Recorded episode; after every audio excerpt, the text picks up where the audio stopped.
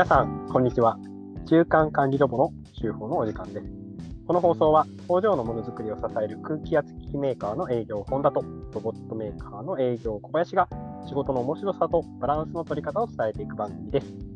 昭和と平成の狭間で生きてきた我々2人が令和の時代を迎え、日々の出来事に感じた部分を切り取って、いろんな方向から物事を捉える努力をしてみます。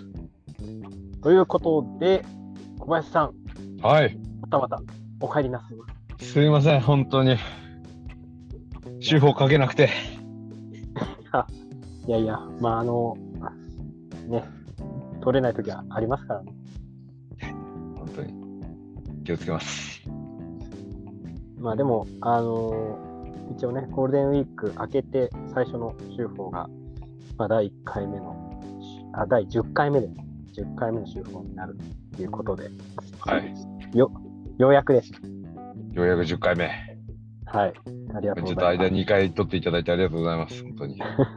いえいえ、とんでもございません。で、えーっと、今回の週報のテーマは、えー予定通り、まあ、中間管理職の役割って何っていう、まあ、テーマで話をしていこうかなと思います。で、まあ、中間管理職の役割と言ってもですね、まあ、こう、まあ、一般職から見た、まあ、中間管理職だったりとか、えー部門長側から見た中間管理職だったりとか、まあ、なんかいろんな方向から捉えられるかなと思ったので、まあ、これをちょっと複数回に分けて、えー中間管理職って何っていうテーマで話をしていきたいなと思っております。はい。いいですかね？いや、いいと思います。はい。じゃあ、えー今日も早速本編を始めていきます。おーい。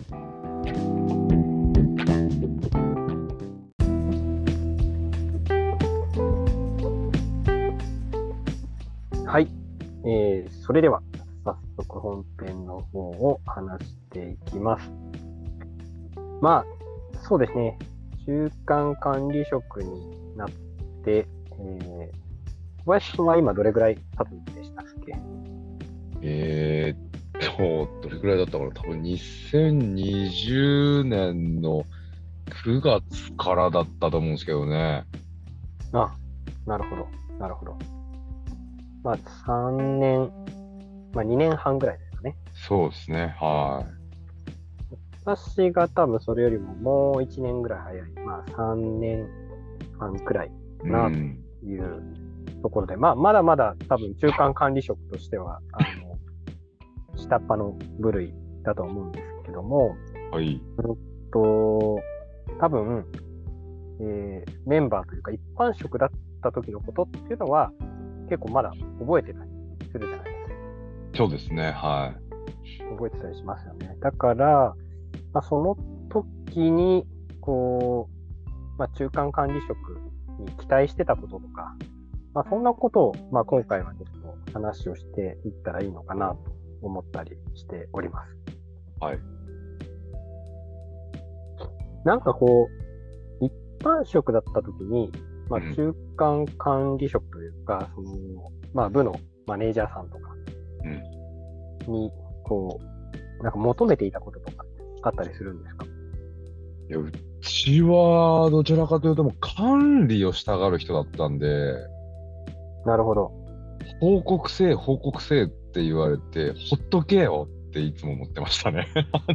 あー、大丈夫で、ちゃんと仕事するから なるほど。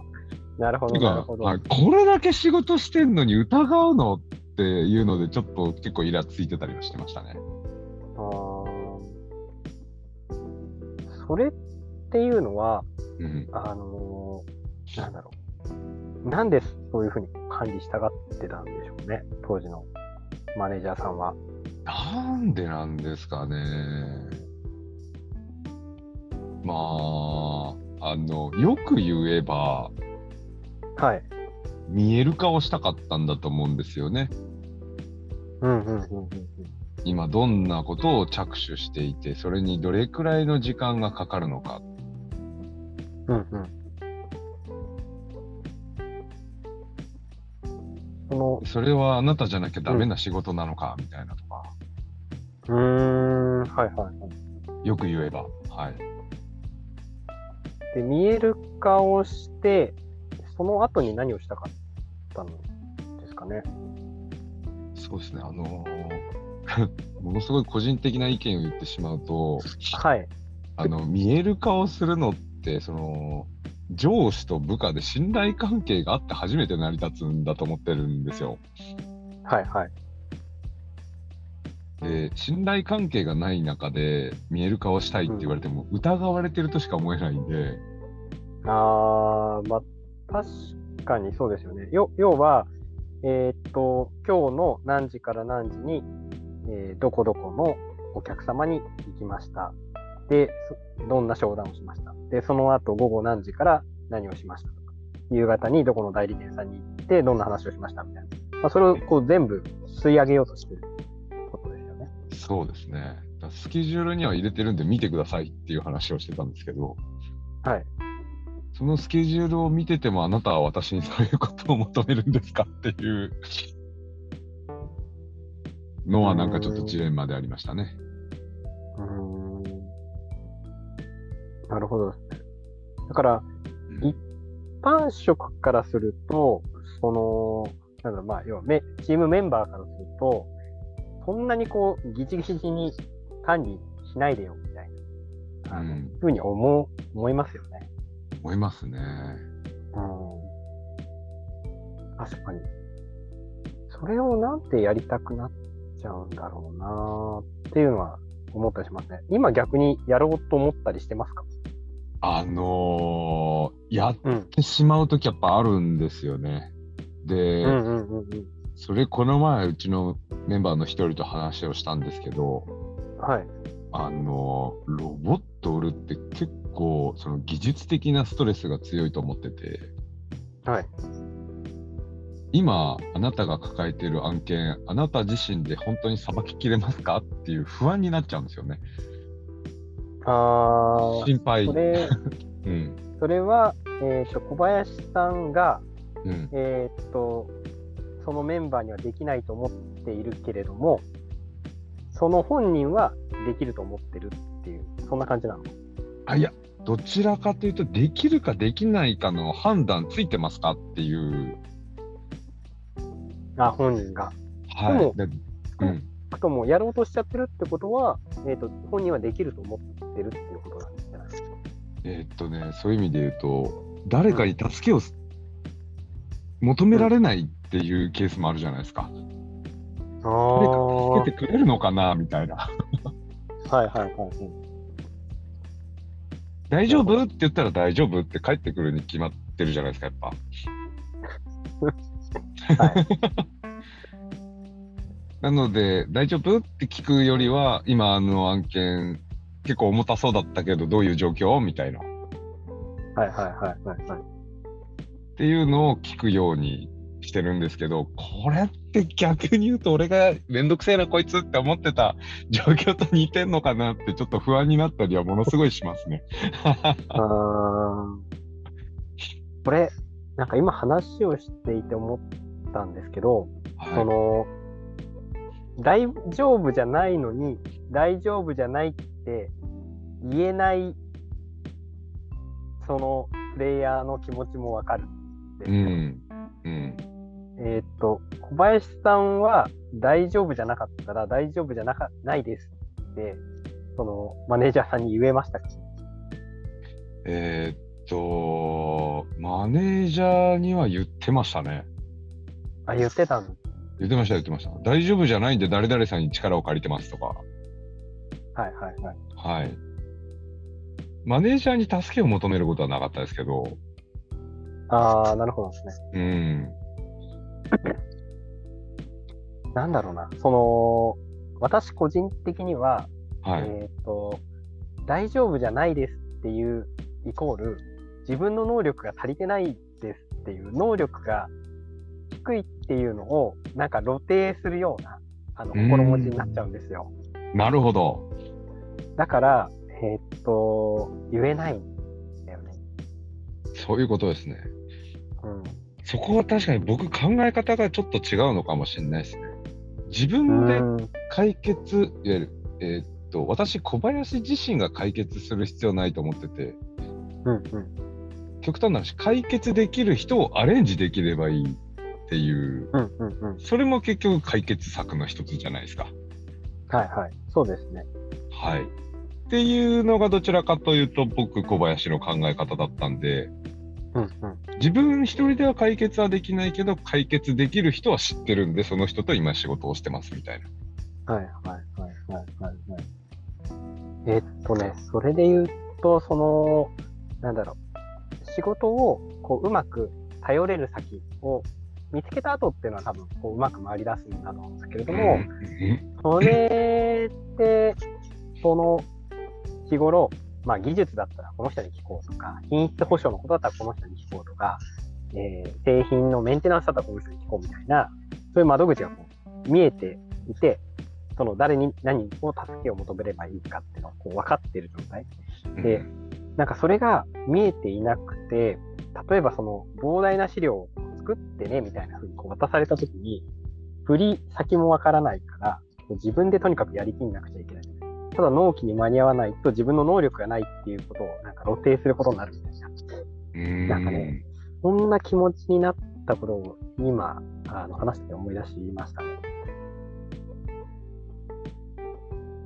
そうすると、なななんか、えーっと、その当時、えーっと、どんな中間管理職を求めてたかって今考えると、なんだろうな、こう、えーっと、ギブアップを言わせてくれやすい環境を作ってくれる人、うん。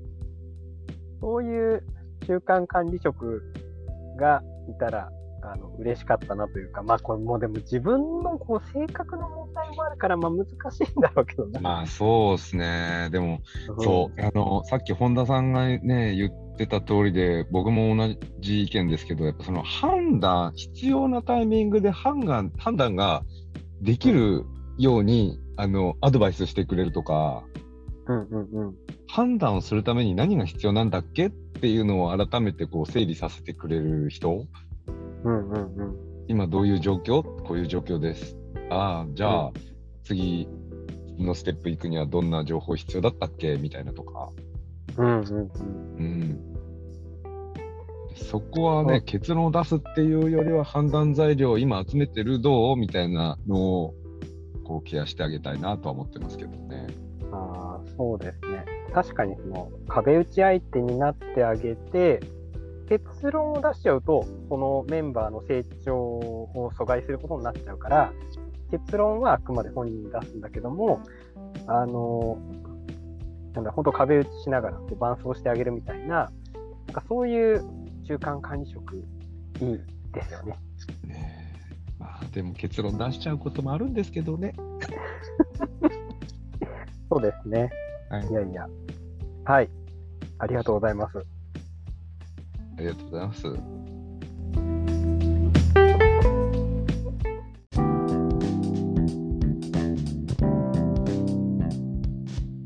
はい。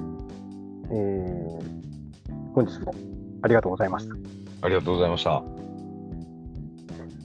まあ、第1回目、まあ、中間管理職の役割って何というところで、まあ、自分たちがメンバーだったときに、えーまあ、どんな中間管理職を求めていたかっていう少しお話をさせてもらいましたと。でま、小林さんのマネージャーさんは結構細かくマイクロマネージメントを、していくようなタイプで、まあ、ちょっと大変だったなっていうお話と、で、えー私はなんか中間管理職、多分メンバーだった時にこんな管理職がいたらいいなってちょっと思ったのは、まあ、後半お話をしましたけども、まあ、こうギブアップを言いやすい、まあ、マネージャーさんとかいてくれると、まあ、よかったのかなというのを、えー振り返って気づいたりしました。